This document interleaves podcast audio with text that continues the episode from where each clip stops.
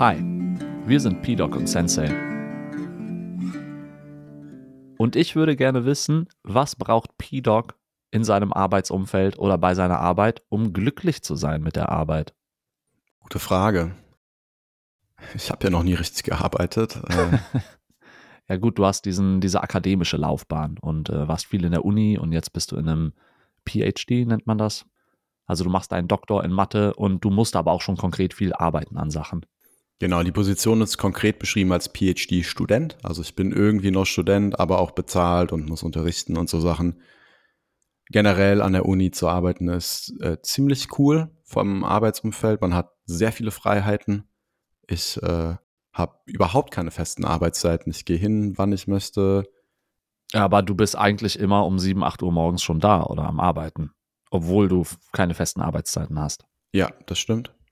Aber es ist auch oft so, ne, dass man irgendwie morgens laufen geht oder dann mittendrin mal Sport machen geht. Manchmal ist man nicht produktiv, dann arbeitet man einfach gar nicht. Also da ist einfach niemand hinter einem her. Man ist eigentlich nur selbstverantwortlich, hat ein bisschen was von Selbstständigkeit auch. Mhm. Und das ist für mich eine ziemlich coole Erfahrung, so arbeiten zu dürfen. Das ist gar nicht selbstverständlich.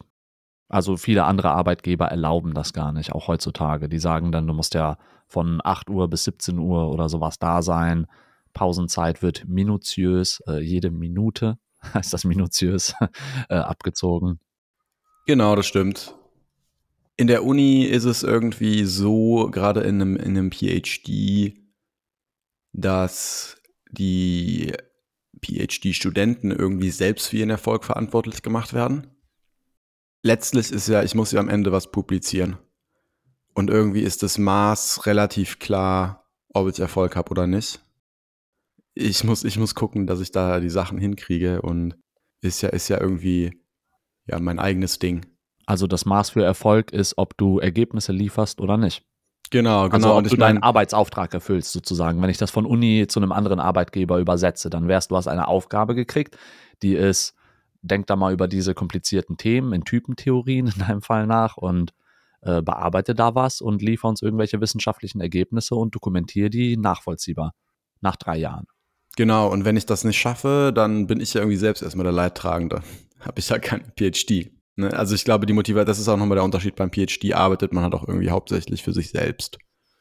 Naja, aber bei meinem Arbeitgeber beispielsweise, wenn ich richtig schlechte Arbeit abliefer äh, und alle hören, wie schlecht ich arbeite und sich das hier in der Stadt und im Land ein bisschen rumspricht, dass ich total unzuverlässig bin, ja. dann arbeite ich ja auch gegen mich. Also das ist ja auch in meinem eigenen Interesse, gute Arbeit abzuliefern und damit einen guten Ruf mir aufzubauen. Ja, das stimmt, das stimmt. Das ist natürlich, wenn ich gerade so drüber nachdenke, vielleicht ein Thema unserer Generation, dass wir sehr flexible Arbeitsstellen haben.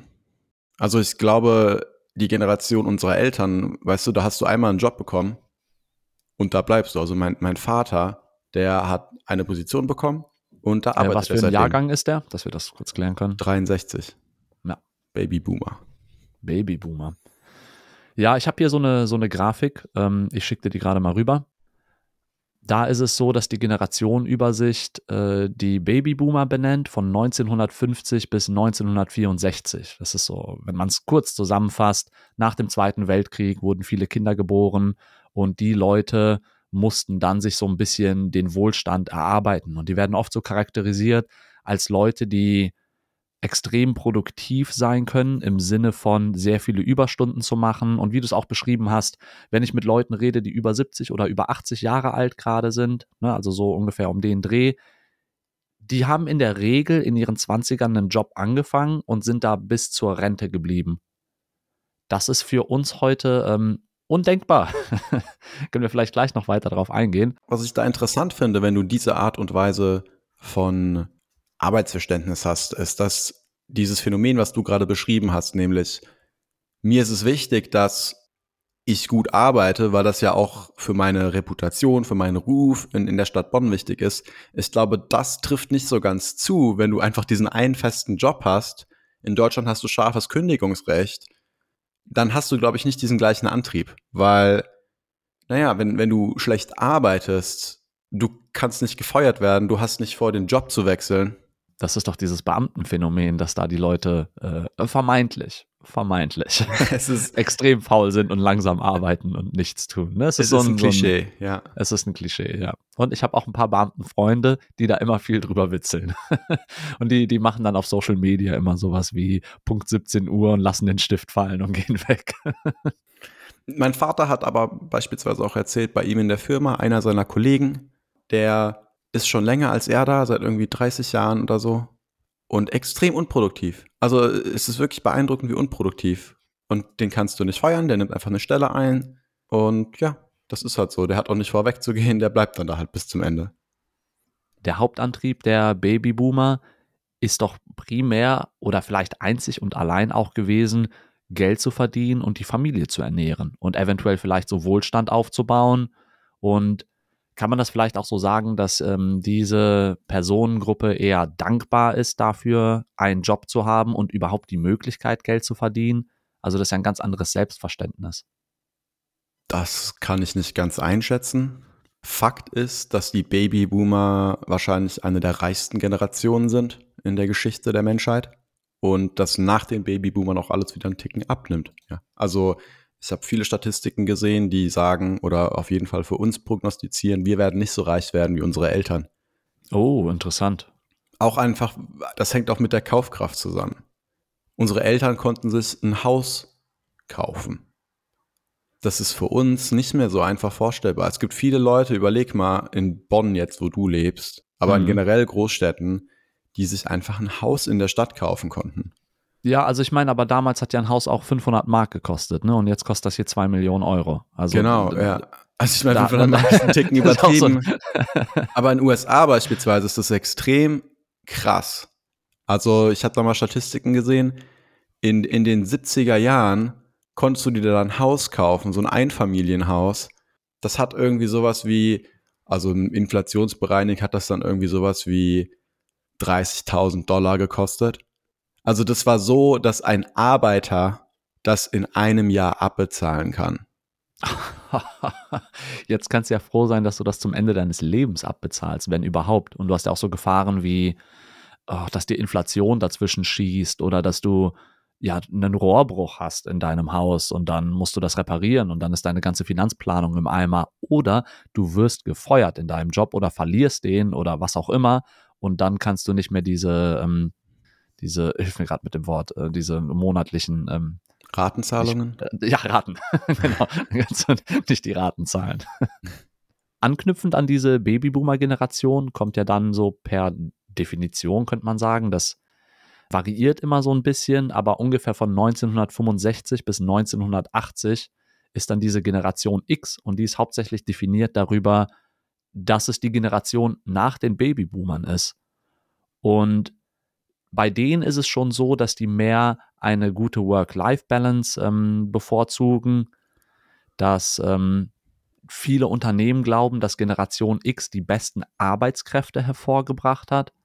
Ähm, die versuchen auch Arbeit und Familienzeit irgendwie zu balancieren, sind aber auch Leute, die weniger geneigt sind, etwas zu sagen, wenn sie zum Beispiel mit dem Management äh, unzufrieden sind und sind auch weniger dazu geneigt, viele Überstunden damit zu verbringen, um irgendetwas fertig zu kriegen. Also es ist so dieses, vielleicht der klassische Beamte oder auch nicht.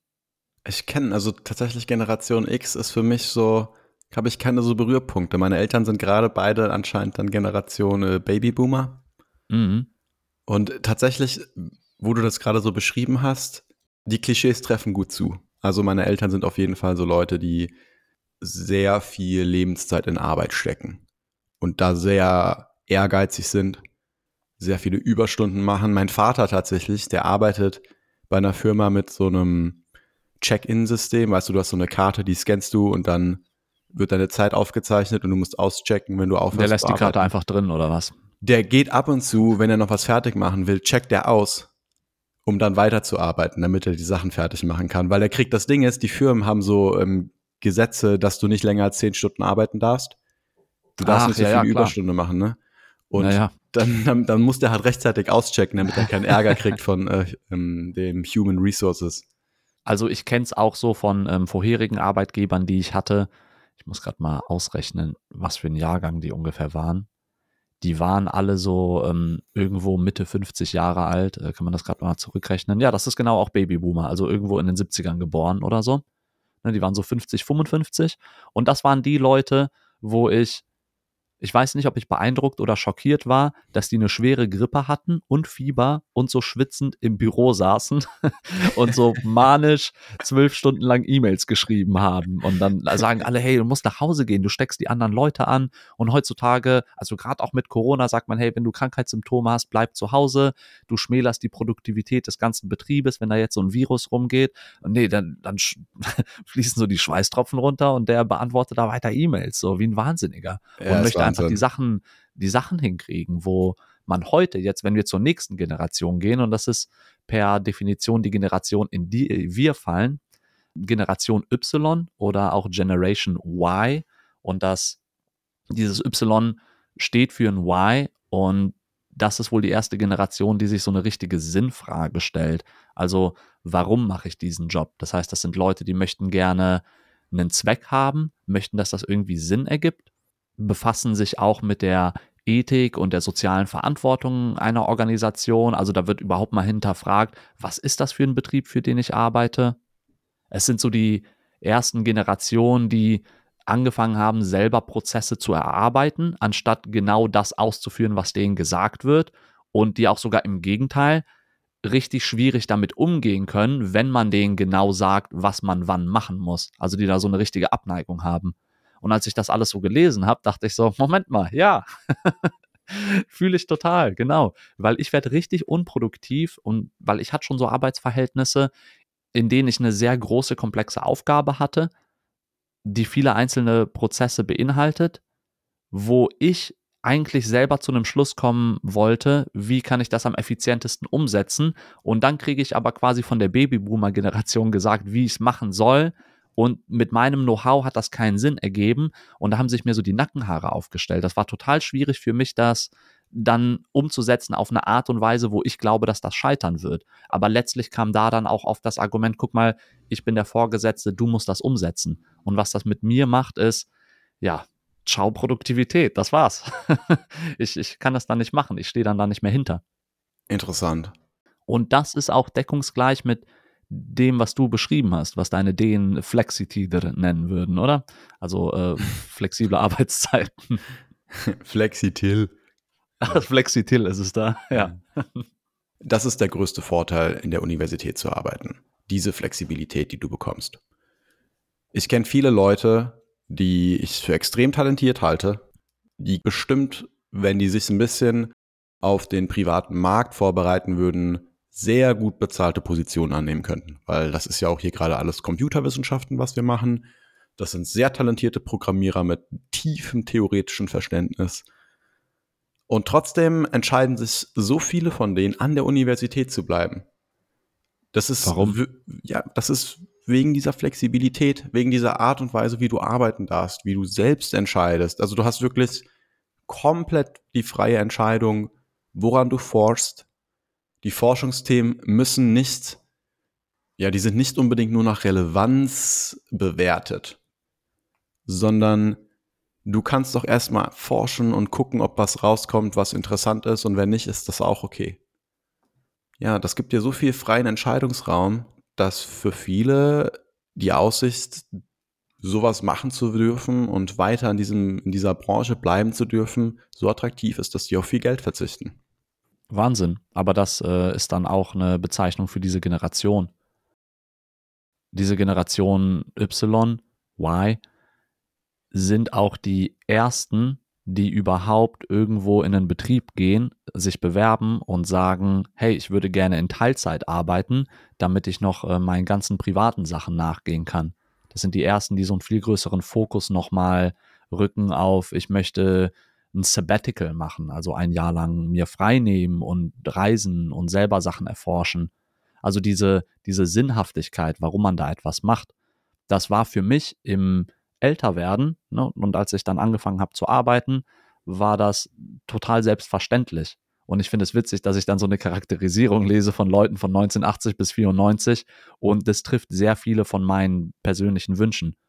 Und ich will jetzt nicht zu viel über meinen aktuellen Arbeitgeber sprechen, aber der macht das hervorragend. Weil was mir als Aufgabe gestellt wird, ist, hier hast du diese abstrakte Aufgabe und diese abstrakten Outcomes, die wir uns wünschen. Mach das möglich. So, und wann du das möglich machst und wie du das machst und wie du das gestaltest, also da wird mir einfach so viel Vertrauen entgegengebracht. Ähm, mit den Arbeitszeiten kann ich komplett flexibel arbeiten. Wie ich mit Leuten kommuniziere, kann ich selber gestalten. Ne, das bringt natürlich auch so eine Eigenverantwortlichkeit mit, aber je mehr ich davon habe, desto produktiver werde ich auch und desto mehr möchte ich auch Verantwortung übernehmen. Und dann kommen wir auch wieder zurück zu dem Ding mit der Reputation in der Stadt. So natürlich möchte ich mir alle Türen für die Zukunft offen halten. Das heißt, ich mache das direkt auch so gut wie möglich. Aber wenn derselbe Arbeitgeber mir sagen würde, hey, um dieses abstrakte Ziel zu erreichen, musst du meiner Meinung nach diese vier Sachen auf dem Weg erledigen, dabei noch die drei Sachen machen, ähm, schreib dem mal bitte diese Mail und da das, dann wäre ich da total unzufrieden. Auch wenn ich vielleicht so dieselbe Arbeit machen müsste. Aber es geht darum, dass ich das selbstbestimmt machen kann. Und was für mich dann auch eine Relevanz hat, ist, was ist das für ein Arbeitgeber? In unserem Fall äh, es wird hervorragende integrative Arbeit gemacht. Da musst du gar nichts schönreden. Es gibt andere Unternehmen, die musst du so ein bisschen schönreden, zum Beispiel, wenn sie so den ähm, irgendwelche Ölkonzerne oder sowas. Ich kenne das, da sind Leute nicht so stolz drauf, das zu sagen, dass die für die arbeiten, wenn da irgendwie so der Planet zerstört wird. Das ist bei mir überhaupt nicht der Fall. Und da finde ich interessant an unserer Generation, je mehr Freiheit und Verantwortung man den Leuten gibt, desto besser arbeiten die und desto besser liefern die wieder zurück. Das heißt, du musst eigentlich darauf vertrauen, dass die Leute die Fähigkeiten haben, die du dir wünschst von denen. Weil wenn du da, je mehr Eingriffe du da machst, desto weniger können die diese Fähigkeiten an den Tag legen. Und das ist bei den Generationen vorher ja gar nicht der Fall. Ja, das ist dieser Produktivitätsfokus. Das ist eine Frage, die ich mir auch oft stelle. Gerade weil ich so viele Freiheiten habe, ist der Druck zu publizieren irgendwie vor allem mein Problem. Ich muss irgendwie meine Energie möglichst effizient nutzen, damit ich einfach was schreibe. Und tatsächlich hat sich für mich auch herausgestellt, selbst wenn ich den ganzen Tag im Büro sitze, das sind kreative Prozesse, das hilft manchmal nicht. Das ist manchmal sehr kontraproduktiv und ich muss irgendwie auch gucken, mich so zu managen, dass ich möglichst effizient und möglichst viel schreiben kann und möglichst guten Output habe. Da bin ich immer noch nicht ideal drin. Nenn mal ein Beispiel. Ja, als Beispiel wäre ein vernünftiger Tagesrhythmus, dass du vielleicht anfängst, das mache ich mittlerweile, ich versuche möglichst morgens schon ein bisschen Cardio-Training zu machen ja, den Kreislauf aktivieren. Und ich kenne das auch, wenn du morgens laufen gehst, dann bist du kognitiv so präsent. Da kann ich um 7.30 Uhr Sachen abliefern. Das ist unglaublich. So Sachen meine ich. Für mich persönlich funktioniert das gut. Ich, ab und zu versuche ich auch zu meditieren und ich versuche irgendwie immer kalt zu duschen. Und diese Dinge helfen mir, möglichst früh in den Fokus zu kommen. Ich kenne das, wenn ich das nicht mache. Es bringt mir nichts, morgen, morgens früh um sieben ins Office zu gehen ich sitze da und ich mache einfach nichts. Ich fange an, dann im Internet zu surfen und so Sachen. Ich bin extrem unproduktiv, wenn ich einfach so ins Office gehe. Das hat sich einfach bei mir nachweislich immer wiederholend hat sich das gezeigt. Und dadurch versuche ich eben diese Rhythmen so einzuhalten, dass ich möglichst produktiv bin. Ja, ist das nicht witzig? Ich war ja auch äh, vier oder fünf Jahre selbstständig und eine der schönen Sachen am Selbstständigsein ist ja, dass du dir deine Arbeitszeit frei einteilen kannst. Aber wenn du maximal produktiv selbstständig bist, dann hast du so richtige Office Hours. also dann, dann, man würde sich das so vorstellen, oh cool, dann kann ich hier mal bis um 11 Uhr pennen und dann arbeite ich in der Nacht und so. Aber das funktioniert gar nicht mit deinem Biorhythmus und dem Fokus, den du hast. Das heißt, wenn du wirklich produktiv selbstständig sein willst, dann gehst du immer um neun oder zehn Uhr abends ins Bett, stehst immer um sechs Uhr morgens auf, bist vor allen anderen wach, erledigst die Sachen in so ein paar Stunden und also du, du näherst dich automatisch in deiner eigenen Zeiteinteilung diesen produktiven Stunden an, die eigentlich von einem Arbeitgeber vorgegeben werden. Wobei, das hängt ja auch mit deinen persönlichen, ich glaube, das hängt mit deinen persönlichen biologischen produktiven Stunden zusammen. Ja. Das ist, denke ich, nicht universell. Das, das kann sein. Ja, also ich habe für mich entdeckt, die Zeit so von 7.30 Uhr bis 10 Uhr. Da kann ich Sachen umsetzen, was andere Leute in ein, zwei Tagen machen oder sowas. Wenn ich, wenn ich richtig aufstehe, ohne Wecker natürlich, das ist auch wichtig, dass ich da nicht rausgeklingelt werde und ähm, dann so ein bisschen Sport mache, mir danach erst einen Kaffee koche und dann ist so eine Dreiviertelstunde, Stunde vergangen und dann anfange zu arbeiten und mich da richtig drauf fokussiere. Und das ist so, das habe ich über die Jahre, da habe ich Jahre gebraucht, das zu entwickeln und rauszufinden, dass ich so am besten funktioniere. Weil niemand ist gerne Frühaufsteher, oder? Also ich, ich hätte nicht von mir gedacht, dass ich Frühaufsteher bin, aber im Realisieren, dass ich da am produktivsten bin, habe ich mein Leben so umgestellt, dass ich früh aufstehe, weil das einfach am besten funktioniert. Es ist nicht interessant. Ich glaube, wir beide haben diese Frühaufsteher-Mentalität entwickelt, als wir halt aufgehört haben, mit Weckern zu arbeiten. Äh, gefühlt, also ich nutze keinen Wecker. Nee, ich, ich stelle mir nur einen Wecker, wenn ich eine Bahn erwischen muss, so morgens um 7, 8, aber dann stehe ich auch trotzdem vorm Wecker auf. Aber nur zur Sicherheit also, quasi. Ja, ja, genau. Aber das ist doch, du kannst doch nicht dich aus dem Schlaf rausholen, du musst doch regenerieren. Eben, also es ist so schlimm, oder so ein Wecker, ich krieg da wirklich, er wird mir anders, wenn ich von so einem Wecker geweckt werde. Da geht's mir richtig schlecht. Naja. Und ich finde, es wird einem nicht nur anders, wenn ein Wecker klingelt, es wird einem auch anders, wenn einem vorgegeben wird, wann du wie welche Arbeit machen sollst. Also ich bin dann extrem produktiv, wenn ich das selber gestalte. Und was du auch beschrieben hast, du kannst dich nicht sechs, acht Stunden lang im Büro fokussieren. Du brauchst so ein bisschen Downtimes. Und ich meine, diese acht Stunden Tage, 40 Stunden die Woche, das, also die acht Stunden kommen ja aus der Industrialisierung, dass du den 24 Stunden Tag in drei Schichten einteilst dass da konstant die Hebel betätigt werden. Aber das ist ja keine kreative Arbeit, das ist eine mechanische Arbeit, die du immer weitermachen kannst. Und dann hat man aber diese acht Stunden Tage auf diese kreativen Arbeiten, diese kognitiven Arbeiten übertragen und geht davon aus, dass das genauso weiter funktionieren kann. Und meine Erfahrung ist, du kannst acht und auch mehr Stunden am Tag produktiv arbeiten oder zehn oder zwölf, aber du musst den Tag so ein bisschen gestalten. Das heißt, nach ein paar Stunden, also sagen wir, ich habe meinen Morgenslot, ich stehe auf und ich gehe laufen, dann habe ich diese zweieinhalb, drei Stunden extreme Produktivität, dann muss ich was essen, dann muss ich vielleicht wieder irgendwie ein kleines Krafttraining machen oder so und nehme mir da so meine ein, zwei Stunden, kümmere mich ein bisschen um mich selber und dann kann ich mich wieder konzentrieren.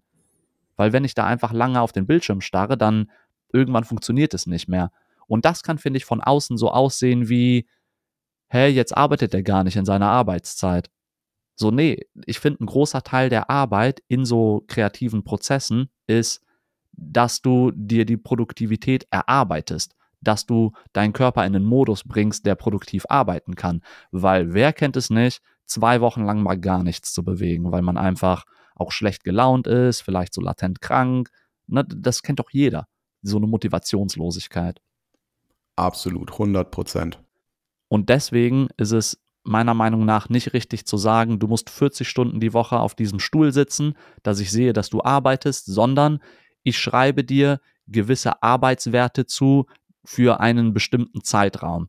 Sagen wir, in 40 Stunden musst du so viel schaffen oder hier sind drei Monate, ich möchte am Ende dieses Ergebnis haben. In deinem Fall, hier sind drei Jahre, ich möchte am Ende die Publikation haben. Und dann entspricht diese Arbeit diesen, diesen Zeitwerten. Und letztlich also wenn du viel produktiver bist, warum solltest du dafür bestraft werden und dann noch länger da sitzen müssen? Absolut, 100 Prozent. Ich kenne das, wenn ich ab und zu einen schlechten Tag habe. Üblicherweise sind meine schlechten Tage, wenn ich gerade zum Beispiel zurück vom Reisen komme oder so, wenn ich gerade einen Urlaub hatte und am nächsten Tag arbeiten muss. Das sind üblicherweise sehr schlechte Tage für mich. Gerade wenn ich noch nicht so aufgeräumt habe zu Hause oder so. Das ist wirklich interessant und ich stelle fest, ich muss erst richtig ankommen. Ich muss erst zu Hause alles aufräumen, die Sachen wegräumen, damit ich mental wieder voll da bin und den Fokus kriege. So, das ist ein spezifisches, eine, eine spezifische Situation, die ich kenne. Und da hat sich für mich einfach herausgestellt, es bringt nichts, wenn ich mich zwinge, den ganzen Tag ins Office zu gehen und versuche zu arbeiten. Ich muss vorher erst so ein bisschen klar Schiff machen. Das heißt, ich weiß quasi immer, ich muss am Tag vorher bereits investieren, um produktiv zu sein. Ich muss mir erst diese Produktivität wieder erarbeiten. Darüber hinaus muss ich auch ganz ehrlich sagen, du hattest ja gerade beschrieben, so acht Stunden bis zwölf Stunden produktiv sein. Ich glaube, damit meintest du aber eingerechnet diesem Produktivsein-Management, oder? Also ja, genau. Du zählst genau. quasi dann Sport und so dazu. Nicht zwölf Stunden kognitiver Fokus, das ist absolut ausgeschlossen. Genau, also weil das würde ich auch sagen, das ist extrem unrealistisch. Auch acht Stunden kognitiver Fokus ist nicht machbar. Was aber gut geht, zum Beispiel, also in, in meiner Branche wäre, also nimm mal als Beispiel, ah, wir brauchen irgendeine Art von Finanzcontrolling oder sowas für dieses Projekt oder sowas und wir haben noch kein Controlling. Dann ne, von 7.30 Uhr bis 10 Uhr morgens kann ich das irgendwie anlegen ne, und da irgendwie kreative Lösungen finden, Sachen darzustellen. Dann habe ich meine Pause. Danach kommen dann eher so Aufgaben wie, jemand schickt mir Texte zu, die man so ein bisschen überarbeiten muss. Da kann ich zur Mittagszeit immer noch so, weißt du, in meinem, meinem zweiten Burst, also in meinem zweiten Sprint, kann ich da noch drüber nachdenken. Es ist aber schöner schon, wenn ich nicht mehr selber komponieren muss, sondern irgendwas anderes habe, was ich bewerte. Und dann ab dem Nachmittagsslot ist eigentlich eher sowas wie, ich arbeite so stumpfe Sachen ab. Ich kann Sachen abheften, ich kann E-Mails, die nicht komplex sind, beantworten. Und da finde ich, kann man ein relativ großes Zeitfenster sogar noch anlegen. Also wenn da jetzt einfach 50 unbeantwortete E-Mails sind, dann kann man die in so einem Zombie-Modus, finde ich, einfach alle runter beantworten.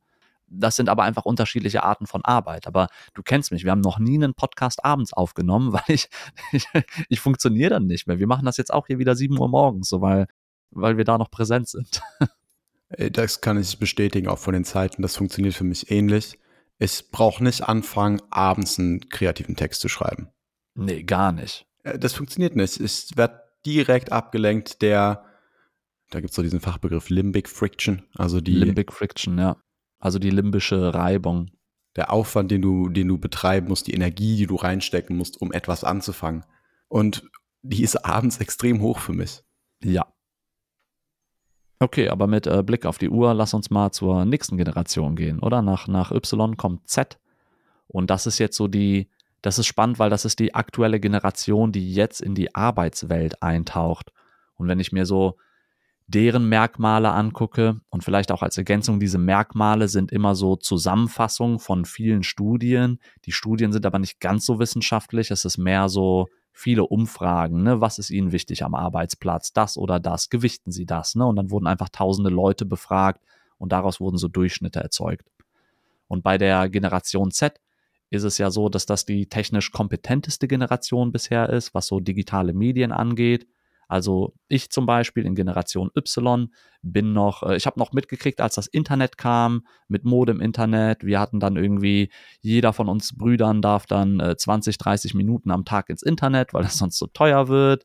Ähm, du darfst nicht auf Seiten mit Werbung gehen, weil das nicht lädt. ne, und dann hast du dein ganzes Datenvolumen aufgebraucht. Ne? Also es war, waren noch so ganz andere Sachen. Und diese Generation Z die von ähm, circa 1995, 96 bis 2010 geboren ist. Also quasi Leute, die jetzt teilweise in den Arbeitsmarkt einsteigen, die gelten wohl auch als besonders ehrgeizig. Die möchten richtig viel selbstständig sein und sind wohl auch richtig gut im Multitasking. Die gelten aber genauso auch als zynischer als jede Vorgängergeneration. Ähm, und auch sehr zynisch gegenüber der äh, realistischen Sichtweise und dem Idealismus der Generation Y, wo wir drin stecken. Ne, also da ist so eine, so eine Frustration drin, wenn du auch an Fridays for Future denkst. Ne, da ist ja diese ganze Klimageschichte, dass so ein bisschen so ein Bewusstsein ist von, wir haben keine gute Zukunft mit diesem Planeten. Vorher die Leute haben alles ruiniert. Und ja, diese Leute kommunizieren auch viel mehr über digitale Medien. Das heißt, da ist so ein richtiger richtiger Wandel drin, wie interagiert wird. Und natürlich damit einhergehend auch Wünsche im beruflichen Alltag. So diese Leute möchten viel mehr Freiheit haben, die möchten viel mehr Selbstdarstellung haben, die möchten viel mehr gestalten können. Also ich würde ich würde es ein bisschen so beschreiben, ein bisschen wie die Generation Y, aber nochmal hochpotenziert. Richtig, wo du das beschrieben hast, dass ich eindeutig in der Grenzregion bin. Also ich bin, glaube ich, schon sehr nah auch an dieser Generation dran. Gerade was die sozialen Medien und so betrifft, das ist für mich schon auch sehr relevant gewesen, auch gerade in der Entwicklung. In der Jugend gab es auch schon Facebook bei mir. Das war ein sehr wichtiges Kommunikationsmittel.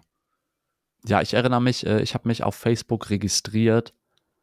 Da war ich ich weiß nicht, 19 oder so. Ne? Also das heißt, so war ein großer Teil meiner Pubertät einfach schon abgeschlossen. Und ich glaube, das macht einen Riesenunterschied, mhm. ob du da mit, mit 11, 12, 13 reinkommst oder eben mit 19, 20. So, das heißt, ich habe jetzt auf jeden Fall immer noch, also ich war dieser Opa, der sich dann gezwungen hat, sich auf Instagram anzumelden, um dann mitzukriegen, was da passiert. So, das ja. war meine Motivation. Und jetzt bin ich da drin und habe gemerkt, dass das super die Vorteile hat, weil ich mit vielen Freunden vernetzt bin, ne, mit den Jitzern, mit den Kletterern und so. Und da gibt's auch immer spannenden ähm, Inhalt, den ich mir angucken kann. Und ich nutze das auf jeden Fall auch fast täglich, aber ich habe immer eher so meine 20 Minuten Social Media Zeit und dann mache ich das wieder zu und widme mich anderen Dingen. Aber die Generation Z ist da natürlich viel intimer involviert. Also ich erinnere mich, dass ich bin früher rangekommen. Ich bin da so mit 14, 15. Also quasi Facebook wirklich in der Entstehungsphase. Das war bei mir Pubertät und so bin ich da auch dann dran gekommen. Ich erinnere mich, dass das extrem wichtig war für mich, um Anerkennung zu kriegen Likes kriegen. Also das ist schon sehr, sehr, sehr einflussreich gewesen in meiner Pubertät. So sehr, dass ich da auch sehr drunter gelitten habe und äh, mich davon abgewendet habe, als ich dann volljährig geworden bin. Also ich, ich wollte gerade sagen, du bist für mich einer, der gar nicht auf Social Media ist. Ja, das ist auf jeden Fall auch etwas gewesen, was dann so eine, so eine komplette Trotzreaktion war. Ne? Ich habe alles gelöscht, Ah. Und bin dann quasi wirklich lange, lange Zeit, ähm, war mir das alles sehr unangenehm. So. Und ich habe versucht, dem, bin dem immer auszuweichen, immer versucht, gerade diesen, also Inhalte so zu teilen, dass du möglichst viele Likes kriegst. Das habe ich versucht zu vermeiden. Und ich glaube, gerade jetzt, äh, ich krieg, du kriegst es ja vielleicht immer mit, äh, wenn wir jetzt hier so diesen Podcast oder so teilen. Also das ist mir das auch ist immer noch unangenehm, sowas zu machen. Ja. Und aber ich glaube, mittlerweile kriege ich da so ein nüchternes Verhältnis mit. Das entwickelt sich so langsam, dass ich eher bin so, ach, guck mal hier, das Teil ist doch gerade mal als so eine Story oder so. Oder jetzt eben wie, wir haben hier ein Produkt, das würden wir gern bewerben. Also müssen wir das Leuten irgendwie an, ja, nahebringen. Aber das ist ja ein Riesenunterschied, so distanziert, wie du das quasi als Tool nutzt, als ein Werkzeug, Dinge zu verbreiten, versus da ist äh, der größte Teil deiner sozialen Interaktion drin. Also ich will jetzt nicht das Social Media fast komplett aufmachen, da würde ich gerne eine separate Episode zu machen, ne, was das mit einem macht und was das mit uns macht. Aber nehmen wir mal alle diese Social Media Implikationen, die alle Leute schon gehört haben, die hier zuhören, ne, dass man da irgendwie sozial schwächer wird, dass man sehr nach Anerkennung strebt, und übertragen das mal in die Persönlichkeitsstruktur dieser Leute, die zu einem Arbeitgeber gehen. Den Leuten kannst du ja nicht sagen, hey, mach mal die Arbeit, sondern den Leuten musst du sagen, das ist was super Besonderes, was du hier machst. Den Leuten musst du extrem viel Anerkennung dafür geben, für das, was die tun. Und ich sag mal, negativ ausgedrückt, einfach total betüddeln die ganze Zeit.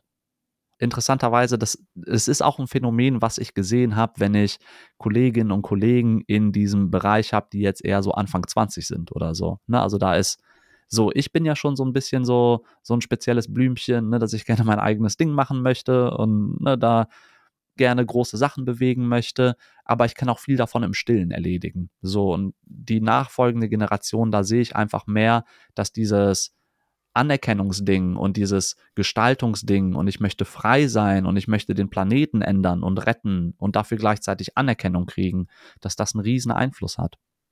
Damit meine ich, das hat einen riesen Einfluss darauf, wie Arbeitgeber sich gegenüber Arbeitnehmerinnen ver verhalten müssen. Und wenn du jetzt mal über die gesamte Zeitspanne schaust, ich ziehe ja meine Arme so ganz auseinander, dann, dann sind ja die Dinge, die ein Arbeitgeber in 1970 für seinen Arbeitnehmer machen musste, ganz andere als die in 2022. Also zunächst mal in den letzten 10, 20 Jahren ging das doch überhaupt erst los, dass du deinem Arbeitnehmer solche Freiheiten gibst, etc. Aber jetzt musst du ja nicht nur Freiheiten geben, sondern auch ganz viele Extras, weil du musst ja auch gucken, dass deine Arbeitnehmer bei dir bleiben. Weil dieser riesige Unterschied, früher war jemand 50 Jahre lang bei seinem Arbeitgeber, das wird ja gar nicht hinterfragt, dass der weggeht. Also kannst du den ja auch wie Scheiße behandeln, mehr oder weniger. Und jetzt ist es so, dass du eher das Problem hast, wenn dir die guten Arbeitskräfte abhauen, dann hast du keine guten Arbeitskräfte. Und wenn jemand jedes Jahr wechselt, und das ist Generation Z, hat extrem hohe Bereitschaft, den Arbeitgeber zu wechseln, wenn die da nicht zufrieden sind. Das heißt, das sind jetzt Generationen, die in zehn Jahren fünfmal den Job wechseln. Und wie schwierig ist das dann für einen Arbeitgeber, da seine Projekte umzusetzen, wenn das Personal die ganze Zeit durchrotiert? Ein Unterschied natürlich, wie gesagt, die bessere Bezahlung hat am Anfang schon angesprochen. Ich glaube, die Generation Babyboomer, die haben einfach deutlich mehr Geld auch bekommen. Das ist ja ein Trend, der sich irgendwie abzeichnet, dass die Bezahlung immer geringer wird, immer geringer wird. Ich erinnere mich an Freunde von meinen Eltern, äh, Flugbegleiter oder Flugbegleiterinnen, die echt gutes Geld verdienen. Also in den älteren Generationen Lufthansa, das ist ein gut bezahlter Job gewesen. Und wenn die noch diese alten Verträge haben, denen geht's richtig gut jetzt. Früher ist ja die Bezahlung der Mitarbeiterin auch analog zur Produktivität des Unternehmens gestiegen. Also wenn das Unternehmen mehr Cash macht, kriegen die Mitarbeiterinnen mehr Cash. Und irgendwann hat man gemerkt, Moment mal, wir können ja mehr Cash machen und den Leuten einfach nicht mehr zahlen, dann machen wir noch mehr Cash. Das hat sich verändert und ich glaube, es ist auch dadurch, dass den Arbeitnehmern dieser Idealismus äh, so wichtig ist, mir zum Beispiel auch, ne, als Generation Y, kannst du quasi Idealismus äh, oder fehlendes Gehalt mit Idealismus kompensieren. Und das ist doch auch diese Start-up-Philosophie slash Sklaverei, wo man sagt, hey, wir haben hier so einen Kicker und wir haben immer den Beer Wednesday und irgendwie sonntags sind wir auf einem Dach und hören Elektromusik und äh, arbeite 80 Stunden die Woche für 900 Euro. Hey, lebe deinen Traum. ja. ne? Also jetzt ähm, karikiert natürlich. Aber also ich habe so, so, so, ich habe so Phänomene auch schon gesehen. So 100 Prozent. Dieses Sinnstiftende, was du quasi anstelle von Gehalt kriegst. Du gehst halt zu dem Unternehmen, das, keine Ahnung, ich will nicht mal sagen, dass den meisten Sinn stiftet, sondern dass so, dass den meisten Hype hat. Das ist ja auch etwas sehr subjektives. Das ist ja dann aber sinnstiftend für die Leute, dass man genau. sagen kann, hey, ich bin jetzt bei dem Unternehmen. Husch Genau, ich mache das und das. Du hattest ja gerade eben auch das Beispiel genannt, interessanterweise mit einer Person, die in einer Ölfirma arbeitet und das dann vielleicht als nicht so sinnstiftend wahrnimmt. Die wird aber deutlich mehr Geld verdienen. Ja, ja. Und letztlich faktisch, ja, ich meine, ich finde nicht mal unbedingt, dass sich diese Person, ähm, die ist durchaus ein sehr wichtiger Teil der Gesellschaft, ja, das sollte man auch nicht leugnen, wie entscheidend diese ganze Energiewirtschaft ist. Und da wollen wir jetzt vielleicht das, das, das Fass nicht aufmachen äh, zum Thema Energie und wie wichtig Energie ist. Steht auch auf unserer äh, Podcast-Liste, oder? Steht auf unserer Podcast-Liste. Ja. Aber es ist einfach kein Hype-Thema. Ich, ich, finde, ich finde Hype eigentlich sehr wichtig. Ja, also das finde ich, das beschreibt es vielleicht besser als Sinn. Ja, weil ich meine, ob das jetzt viel sinnhafter ist, bei einer Blockchain-Firma zu arbeiten versus bei einer Ölfirma, das, das sei einfach mal so dahingestellt. Das eine ist halt einfach ein Hype-Thema und das andere ist natürlich ein bisschen hat einen, hat einen schlechten Ruf zurzeit. Rechnet sich Hype nicht einfach um in Anerkennung auf Social Media, also Likes? Das ist doch, das ist das, was ich vorhin meinte, dass Leute eher in diesem digitalen Raum unterwegs sind und mehr Anerkennung haben möchten. Und Hype ist doch gleich viele Likes und viele Kommentare und viel Teilen. Also ist das nicht äquivalent? Ja, absolut. Also quasi, du willst einfach viele Likes haben für deinen du Job. Du kriegst ja, also ich meine, du kriegst viele Likes, genau. Du merkst es auch an den Berufsbezeichnungen. Also mittlerweile bist du ja nicht mehr Sachbearbeiter oder so, sondern du bist irgendwie Office Manager. Ich hab, also, wenn ne? ich mir Berufsbezeichnungen angucke, Alter, ich muss googeln, was die machen. Ich habe keine Ahnung mehr. Wenn ich habe, ich gucke ja ab und zu nach Jobs, weil das ja auch wichtig ist für mich. Was mache ich nach meinem PhD? Ich verstehe diese Begriffe nicht. ich weiß nicht, was das ist. Das ist richtig schwierig. Also das Ding ist, jeder ist halt Manager. Ich übrigens auch. Und jeder ist Leiter eines Projektes, ne? jeder ist sehr wichtig. Und ich meine, du hast ja, also da gibt es ja Level in Projektleitung. Ein Projektleiten kann sein, du baust ein riesiges Gebäude und bist da der Leiter davon und da sind wirklich viele Leute involviert und das kostet 80 Millionen Euro, weil das irgend so ein, ähm, so ein Opernhaus ist oder so. Und dann kannst du auch Projektleiter sein in, ähm, ich mache einmal im Monat dieses Sprachcafé für 50 Euro. so, aber beides wird Projektleiter genannt, weil rein technisch leitest du dieses Projekt. Und du hast die Verantwortung dafür. Aber diese, diese hochtrabenden Begriffe werden so inflationär verwendet, damit du den Leuten Sinn gibst. Weil niemand in unserer Generation will irgendwo hingehen und sagen, ja, ich bin Sachbearbeiter. Ja, du willst das ja auf dein LinkedIn-Profil wahrscheinlich schreiben, was für eine coole Position ja, du hast. Ja, genau. Und dann sagt man, hey, ich bin Projektleiter. Und was machst du so? Na, ich bearbeite Sachen. ja. Ein weiterer wichtiger Faktor in diesem Arbeitnehmer-Arbeitgeber-Verhältnis ist ja auch Fachkräftemangel, beziehungsweise also Angebot und Nachfrage. Wie viel Personal wird gebraucht für welche Tätigkeiten und wie viele Leute stehen dafür zur Verfügung? Ja, das wird eine Riesenherausforderung auch für unsere Generation. Die Babyboomer gehen bald alle in Rente. Das wird gigantisch. Ich glaube, wir machen uns noch keine Vorstellung, was für eine Riesenherausforderung das ist.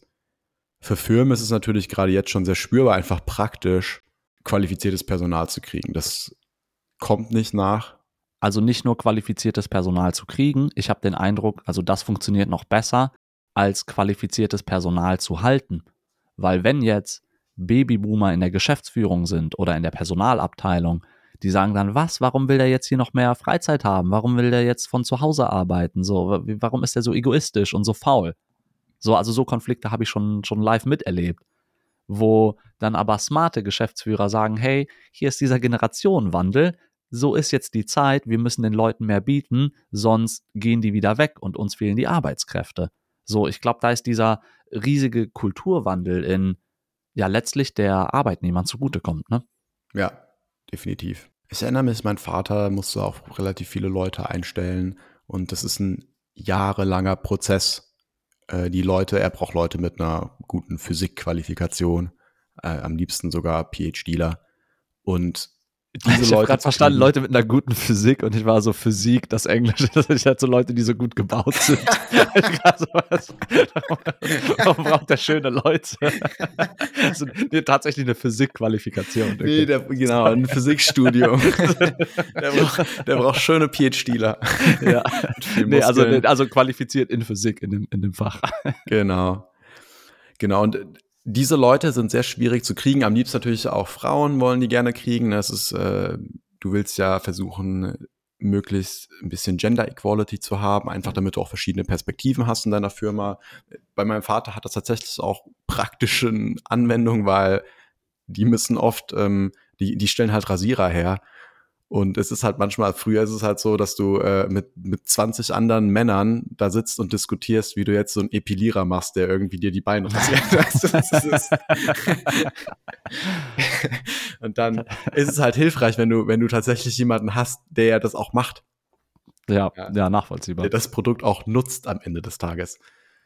So habe ich das immer ein bisschen mitbekommen, wie schwierig das tatsächlich ist, diese Fachkräfte zu kriegen. Und die werden dann teilweise also es ist sehr wahrscheinlich, dass die Fachkräfte aus dem Ausland kommen.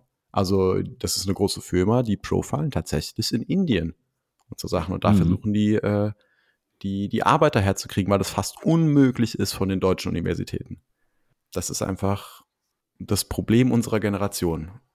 Und nochmal, um auf das Demografiewandelproblem einzugehen, die Produktivität, die da in Rente geht, das wird, das wird riesig. Also Letztlich müssen wir einfach mal, wenn man ganz einfach rechnet, der gesamte Reichtum unserer Gesellschaft kommt irgendwie durch unsere Gesamtproduktivität. Das war letztlich das, was wir am Ende alles produzieren. Irgendwie münzt sich das quasi in den Reichtum unserer Gesellschaft um. Und wenn auf einmal eine so große Generation in Rente geht, wird unsere Produktivität gesamt einfach runterfallen und im Gegenteil, wir müssen noch sehr viel Energie aufwenden, um diese Generation zu pflegen das wird einfach eine Riesenherausforderung. Und da steckt ja auch so viel Produktivität da drin, wenn du jetzt wieder überlegst, wenn eine Person zehn Jahre lang bei einem Arbeitgeber ist und sich da auch weiterentwickeln kann. Das ist übrigens auch Generation äh, Y und vor allem Generation Z. Wenn die sich nicht weiterentwickeln können beim Arbeitgeber, dann gehen die auch. Also jeder hat diesen Selbstoptimierungswunsch. Das gab es früher auch nicht. Aber worauf ich hinaus wollte, ist, dass da so viel Produktivität drin steckt, wenn du lange bei einem Arbeitgeber bist. Weil wenn ich jetzt bei meinem aktuellen Arbeitgeber, also ich bin ja jetzt gerade sieben Monate oder so, acht Monate, und ich kenne die Strukturen schon so viel besser. Es funktioniert alles schon so viel geschmeidiger. Wenn ich da jetzt in vier Monaten wieder weggehe und irgendwo neu anfange, ich meine, gut, jetzt habe ich das Glück, ich kann mich schnell einarbeiten, aber es sind trotzdem ein paar Monate, ne, dass man so die ganzen Workflows kennenlernt und so die ganzen Tücken im Hintergrund kennenlernt. Und da fängst du ja immer wieder von vorne an. Das heißt, wenn du einfach Arbeitnehmer hast, die rein statistisch drei, vier, fünf Mal den Job in zehn Jahren wechseln, dann hast du viel mehr diese Einarbeitungszeit und viel weniger von so tatsächlich produktiver Arbeitszeit. Und ja. insofern, ich glaube, es ist eine Aufgabe der Arbeitgeber, diese Flexity, die bei dir heißen, also diese flexiblen Arbeitszeiten ähm, einfach passend an die Generation anzubieten, genügend Urlaubstage und da wirklich einfach mehr zu gucken, werden die Aufgaben erledigt oder nicht? Kriegen die Leute genug Likes mit dem, was sie da machen? Und da wirklich, wirklich nicht mehr von oben herab in der Hierarchie sein, sondern ich drücke es immer so aus, ein wirklich guter Geschäftsführer im Moment ist so der niederste Mitarbeiter in der Firma. so läuft das aktuell, weil er wirklich sich um alle kümmert und es jedem recht macht und konstant guckt, dass sich alle wohlfühlen und dass alle produktiv arbeiten können. Und wenn sich die Mentalität einer Generation ändert, dann muss das eben entsprechend angepasst werden. Weil unsere Standards sind doch deutlich höher. Vor 50 Jahren war es doch eher, ja, ich habe einen Job, der uns Essen gibt. Ja, ich kann mir ein Haus kaufen. Und darüber hinaus kannst du deine Seele verlieren. So, das interessiert dann nicht. ja. Also irgendwie habe ich auch das Gefühl, dass die ältere Generation in, die arbeiten irgendwie in so mehr soliden Jobs. Was meinst du mit solide? Ja, du gehst einfach in so eine große Firma und machst halt so eine, machst, machst so eine, machst so eine solide Entscheidung. Du gehst eben zu einer großen Firma, egal was die produziert. Vielleicht ist es Pampers oder so. Ach so, aber so eine, die einfach äh, durch die Jahre hinweg funktionieren wird, wo, wo nichts Die einfach, genau, ist. die ja. richtig gut funktioniert, wo du auch solide Aufstiegschancen hast, weißt du, du kannst dich da einfach durch die Ränge arbeiten. Das ist aber ein langsamer und langer Prozess. Kriegst aber immer mehr Gehalt langsam. Irgendwann kommst du oben an, weißt du, und dann bist du irgendwann so 60 und bist auf einer richtig hohen Position, kriegst sehr, sehr gutes Geld, aber hast das einfach die ganze Zeit gemacht. Aber es war halt immer Pampers. Mhm. Und ja, also ich meine, natürlich ist Pampers dann vielleicht nicht so, ne? Ja, ich, was machst du? Ja, ich mach Windeln für Erwachsene. So, hm. ja. ja. ich mache im Hintergrund das Marketingmanagement und Finanzanalysen für Werbung für Pampers. Irgendwie ja. so ein, okay, okay. Ja, okay. Und was machst du? ja, also deshalb ist der, das ist, das ist schon ein großer Unterschied. Das ist ja aber auch diese Risikobereitschaft, die natürlich gestiegen ist im Laufe der Generation dass man bereit ist, da andere Sachen auszuprobieren. Und da merke ich auch noch oder habe ich gemerkt, dass ich äh, in meiner Jugend oder in meinen frühen Studienjahren, da bin ich auf jeden Fall auch bei anderen Leuten mit äh, angeeckt, weil die fanden meine ganzen Aktionen zu riskant, wenn die älter waren. Die haben gesagt, oh, was ist denn hier noch ein weiterer Studienabschluss, die Sicherheit mit dem Job, das kannst du doch so nicht machen. Oh, jetzt bist du selbstständig, wie willst du denn da irgendwie Rente, da, da, da, ne? Die ganzen Themen, wo das für mich also ich habe vielen Leuten schon gesagt, dieses unbefristete, ähm, diese unbefristete Anstellung ist für viele Leute ein Segen, dass man weiß, ich habe für immer sicher einen Job. Und ich hatte noch nie eine unbefristete Anstellung, weil mir das Angst macht. Also ich weiß, ich kann da immer raus, aber dieser Gedanke, ich bleibe jetzt für immer hier, das, das fühlt sich an wie so Ketten, die mir angelegt werden. Auch wenn ich weiß, das ist viel besser als ein drei Jahres Anstellungsverhältnis.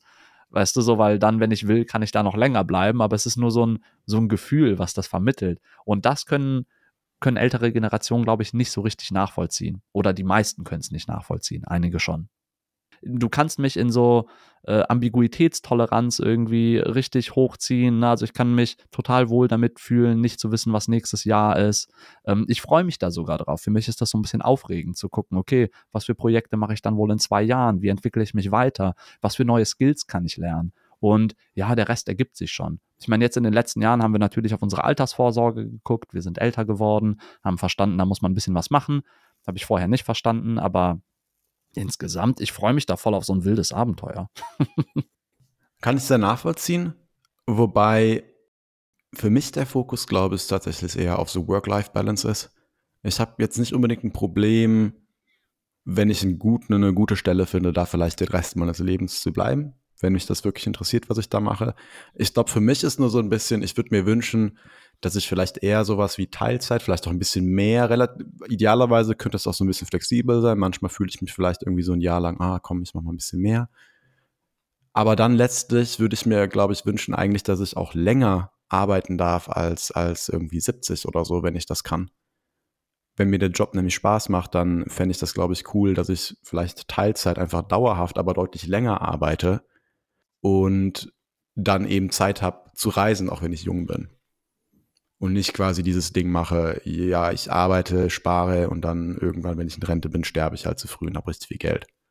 Das ist ja aber auch in einer Linie mit den neuen Generationen, dass man da eben schaut, dass man sich da genug verwirklichen kann und machen kann. Und da ähm, hat mir das vorhin erwähnt, dass früher nie der Wunsch nach Teilzeit geäußert wurde, dass das ein relativ neues Phänomen ist, ja. so eher 20 Jahre lang, dass man einfach irgendwo hingeht, sagt, hey, ich möchte nur in Teilzeit arbeiten, dass ich mich um meine Kinder kümmern kann, dass ich reisen kann und ich will nur gerade genug Geld, um schön zu leben und, und zu gestalten. Also insofern, ich muss dir auch ein bisschen zustimmen, ich mag auch die Sicherheit. Ne? Ich fühle Ja. mich da auch wohl drin und ich könnte mir auch vorstellen, mein Leben lang in einem, in einer Firma zu sein, in einem Job zu sein, vorausgesetzt, dass es sehr abwechslungsreiche Aufgaben sind. Ich glaube, mir geht es eher so drum, dass ich nicht zu sehr in eine Routine kommen möchte. So, ich möchte immer wieder neue Formate entwickeln, Ja, andere spannende Sachen umsetzen, so, weil ansonsten bist du so ein bisschen gelangweilt. Ja, ja verstehe ich total. Aber eine der wichtigsten Sachen für uns ist ja, dass wir unseren Sport machen können, dass wir mal so schöne Reisen machen können. Und wenn die Arbeit auch sehr anstrengend ist oder auch sehr fordernd ist oder man 80, 90 Stunden die Woche machen muss, da hat man total die Bereitschaft, vorausgesetzt, dass es nur so phasenweise und es hat irgendeinen Sinn, den man da macht. Und damit spreche ich, glaube ich, nicht für alle Generationen, sondern eher gerade für uns, oder? Das ist vielleicht nicht mal Generation Y, das ist vielleicht einfach nur P-Dog und Sensei. Ja, vielleicht sind das nur wir. Ähm, Wäre interessant zu hören, was die anderen Leute denken. Was ist euch wichtig im Job? Im Leben, wie wollt ihr, wie wollt ihr euer Leben strukturieren und wie passt der Job dazu? Ist es nur eine Geldquelle oder ist es was Sinnstiftendes? Schickt uns eure Meinungen an pdog.sensei at gmail.com. Kann man sich auch fragen, ob das überhaupt einen Sinn ergibt, hier dieser Job mit dem Podcast, oder? Haben wir uns auch schon oft gefragt. Den frage ich mich jedes Mal, wenn, ich war dieses, Mal. wenn ich die Sachen posten muss. Ja, was machen wir hier überhaupt? Was schreibe ich da hin? Hi, hört uns zu. Naja, okay, also, ähm, soll ich ein Outro machen? Ja. Okay. Das war der P-Dog und Sensei Podcast. Mehr als nur ein Job.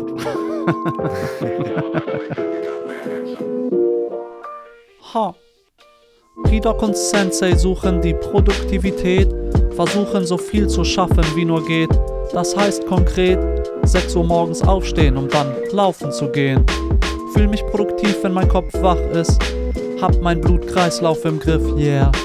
Bin effektiv, wenn ich früh wach bin. Jeden Tag früh ins Bett gehen macht Sinn. 10 Uhr, schon so viel Aufgaben geschafft wie andere erst an einem Tag, keine Ahnung. War auf jeden Fall der P-Doc und Sensei Podcast. Ähm, guter Job ist wichtig. Ciao. Danke fürs Einschalten. Ciao alle.